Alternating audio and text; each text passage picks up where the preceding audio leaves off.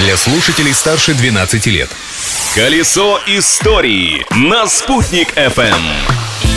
Всем большой солнечный привет! Напоминаю, что сегодня 15 декабря. Что это за день такой, разберемся, заглянув в его историю. Праздник дня!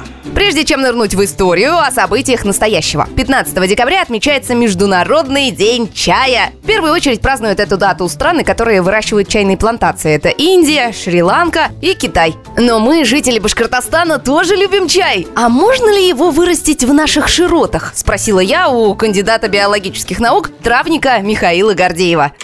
Чай вот этот хиненис, да? Нет, конечно. Потому что это вечно зеленое лиственное растение. Естественно, оно замерзнет. Чисто теоретически, если по осени укрыть толстым слоем опилок, защитить листочки каким-то укрывным материалом, то можно сохранить. Но очень большие трудозатраты будут. Чтобы на участке рос вот этот чайный кустик, это можно. Так вот для промышленных.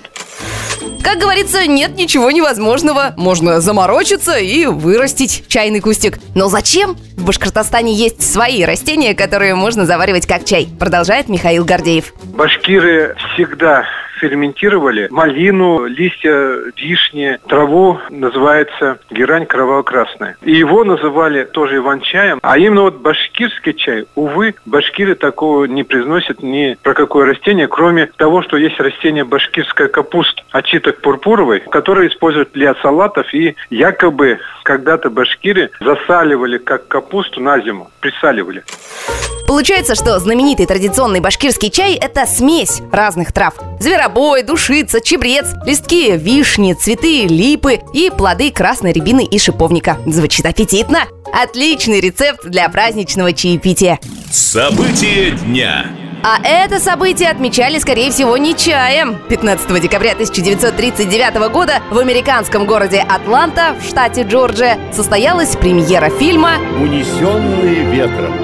Экранизацию одноименного романа Маргарет Митчелл ждало оглушительный успех, огромные кассовые сборы и любовь зрителей по всему миру. Картина завоевала 8 премий «Оскар» и была внесена в Национальный реестр фильмов США. Почему? Ох, не могу сейчас об этом думать. Подумаю завтра. А в Уфе в этот день от города отделили будущую Черниковку. 15 декабря 1944 года Сталинский район Уфы был выделен в отдельный город республиканского подчинения под названием Черниковск. В годы Великой Отечественной войны именно в эту часть столицы республики было эвакуировано наибольшее количество промышленных предприятий. Получается, Черниковка сначала была деревней, потом частью Уфы, позже стала отдельным городом, а затем снова вернулась в состав столицы республики. Какая непостоянная постоянная. А рубрика «Колесо истории» постоянная. Ведь прошлым нельзя жить, но помнить его необходимо. Так что до завтра. Юлия Санбердина, Спутник ФМ. Колесо истории на «Спутник FM.